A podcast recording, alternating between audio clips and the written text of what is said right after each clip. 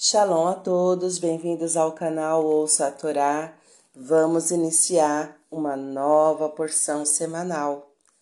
Vaikra, que quer dizer e chamou.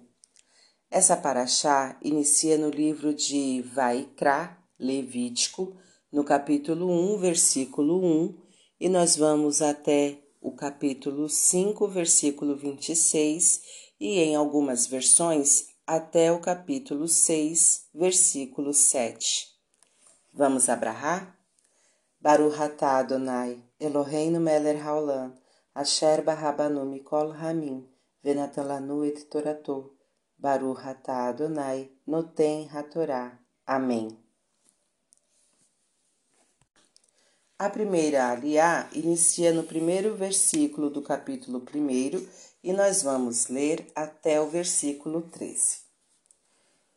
E chamou a Moisés e falou-lhe o Eterno da tenda da reunião, dizendo: Fala aos filhos de Israel e dize-lhes: Quando algum de vós oferecer sacrifício ao Eterno, de quadrúpede, do gado e do rebanho, fareis vosso sacrifício. Se seu sacrifício for oferta de elevação, olá, de gado, macho, sem defeito, oferecerá à entrada da tenda da reunião, o oferecerá por sua vontade diante do Eterno, e porá sua mão sobre a cabeça da oferta de elevação, e esta será aceita para servir-lhe de expiação. E degolará o novilho diante do Eterno, e o oferecerão os filhos de Arão, os sacerdotes, o sangue, e espalharão o sangue ao redor do altar, que está à entrada da tenda da reunião, e esfolará a oferta de elevação e a cortará em seus pedaços. E porão os filhos de Arão, o sacerdote, fogo sobre o altar, e porão lenha em ordem sobre o fogo, e porão em ordem os filhos de Arão, os sacerdotes, os pedaços, a cabeça e o sebo sobre a lenha que está sobre o fogo em cima do altar e suas entranhas e suas pernas lavarão com água, e o sacerdote fará queimar tudo no altar. É uma oferta de elevação, oferta queimada, aceita com agrado pelo Eterno. E se do rebanho é seu sacrifício, dos carneiros ou das cabras para oferta de elevação, oferecerá macho sem defeito, e o degolará ao lado do altar, ao norte, diante do Eterno. E espalharão os filhos de Arão, os sacerdotes, seu sangue sobre o altar ao redor, e o cortará em seus pedaços, sua cabeça e seu sebo, e o sacerdote os colocará em ordem sobre a lenha que está sobre o fogo em cima do altar. E as entranhas e as pernas lavará com água, e o sacerdote oferecerá tudo, e o fará queimar no altar. É uma oferta de elevação, oferta queimada, aceita com agrada pelo Eterno. Amém. Baruch atah Adonai, Eloheinu melech haolam, asher natan lanu Torah temet, v'hayeu lanatah betorreino, Baruch atah Adonai noten hatorá. Amém. Bendito sejas tu, Eterno nosso Deus, Rei do Universo, que nos deste a Torá da verdade, com ela a vida eterna plantaste em nós. Bendito sejas tu, Eterno, que outorgas a Torá. Amém. Vamos então aos comentários, iniciando pelo versículo 1 e chamou. Os comentaristas da Torá, que encontraram em cada palavra, às vezes em cada letra, pontos de apoio para os seus ensinamentos éticos, chamam a nossa atenção para a palavra Vaikra, com que começa este livro. Não apenas nos livros impressos, mas também na própria Torá, a última letra da primeira palavra, a letra Aleph, é minúscula, dando-nos nesse contexto duas belíssimas lições. Primeiro, o prazer e a alegria de oferecer algo deve ser ensinado mesmo às crianças pequenas na mais tenra idade. Se ela é favorecida pela sorte e tem muitos livros ou brinquedos, deve aprender a dar aquilo que possui a mais ao seu amigo ou amiga e a um pobre que não tem nada ou muito pouco. Segundo, que cada Aleph, e a letra Aleph vale um, cada qual, mesmo com recursos muito limitados, não se pode excluir nem esquivar de contribuir, na medida de suas posses, para objetivos nobres e caritativos. O fato de ser menos ou mesmo pouco favorecido pelo destino não deve servir de pretexto para deixar de contribuir com seu óbulo, quando e onde for pedido. O homem de fato aprecia o valor das coisas pelo tamanho e a quantidade, mas Deus considera as nossas ofertas pelo sentimento que as acompanha, e muitas vezes só a boa intenção já equivale a uma boa ação. Uma boa intenção que produz proveito, Deus considera como se fosse praticada, porque o homem só vê os olhos, enquanto Deus vê o coração, e é o coração o sentimento, a intenção que Deus deseja. Portanto, pro, portanto podemos concluir que o Aleph minúsculo da palavra Vaikra indica que, para se tornar um judeu consciente de seus deveres e responsabilidades, para conhecer e para se poder aprofundar nos eternos valores espirituais, é necessário estudar a Torá, escrita e oral, desde pequeno, desde a tenra infância. Essa letra minúscula indica também que a garantia da nossa existência e da nossa continuidade é a juventude, o mais rico tesouro que um povo pode possuir. Ela é o pilar cardeal da casa de Israel, segundo as palavras do salmista, no capítulo 8, versículo 3. Da boca dos pequeninos e das crianças suscitaste a força, e conforme a interpretação dos mestres, a nossa força, os, consiste na Torá.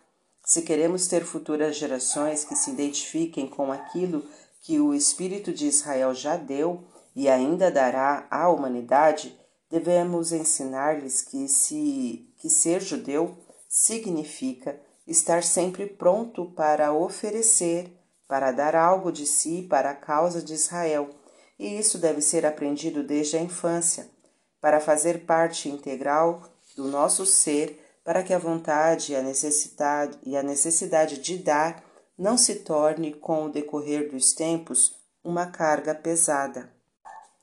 Versículo 2 sacrifício ao Eterno.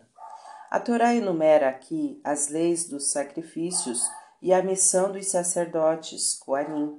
Seria um grande erro confundir estes sacrifícios com os dos pagãos da antiguidade, os quais faziam com os seus sacrifícios descer as suas divindades ao nível das paixões humanas, atraindo-as em seu favor e praticar algumas vezes atos abomináveis ao passo que os sacrifícios mosaicos têm como base a adoração do Eterno, agradecer suas bondades e pedir perdão por uma falta cometida involuntariamente ou por uma falta voluntária após tê-la reparado.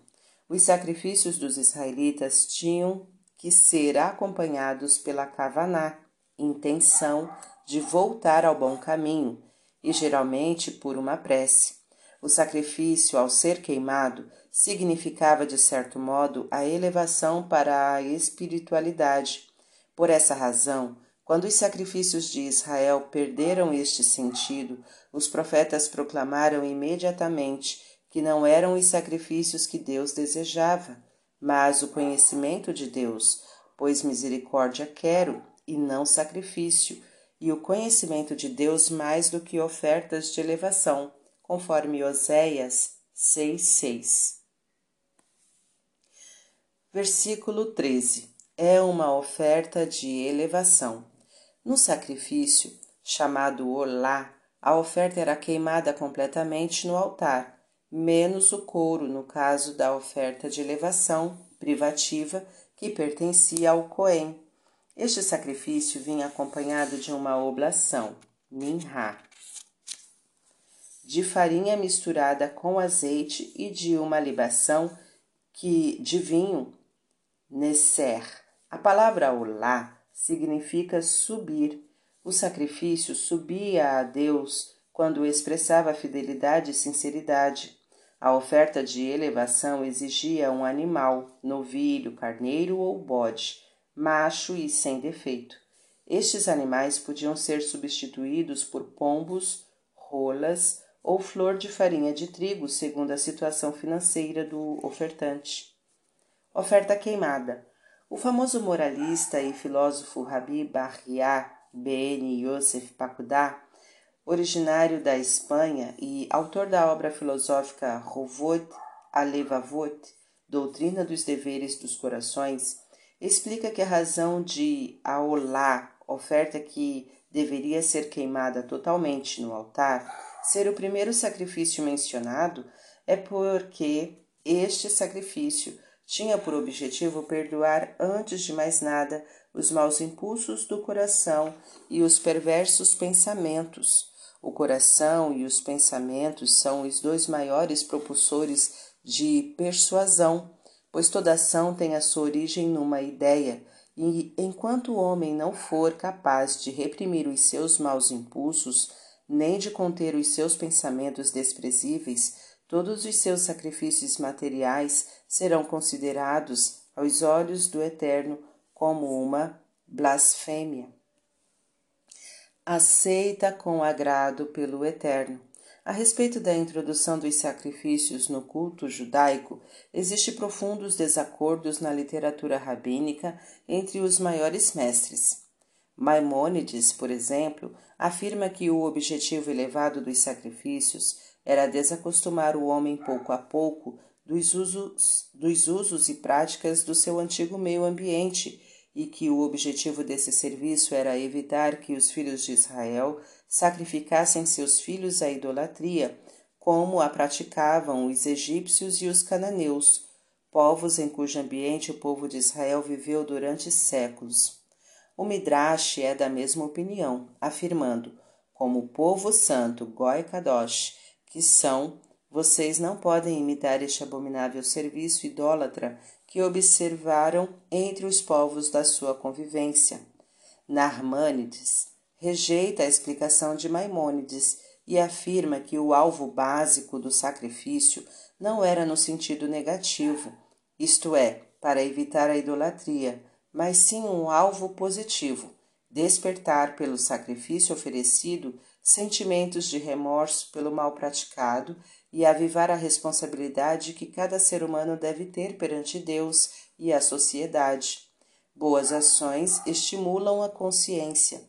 E Narmânides conclui: aquele sacrifício, dádiva ou oferta que não é nada mais que simples rotina, que não tem bases éticas, que é despido de sentimentos elevados, é considerado por Deus como Zebar Rechaim, oferta ignóbil e deve ser desprezado. Fim dos comentários. Tá gostando do conteúdo do canal? Então curta, comenta, compartilha.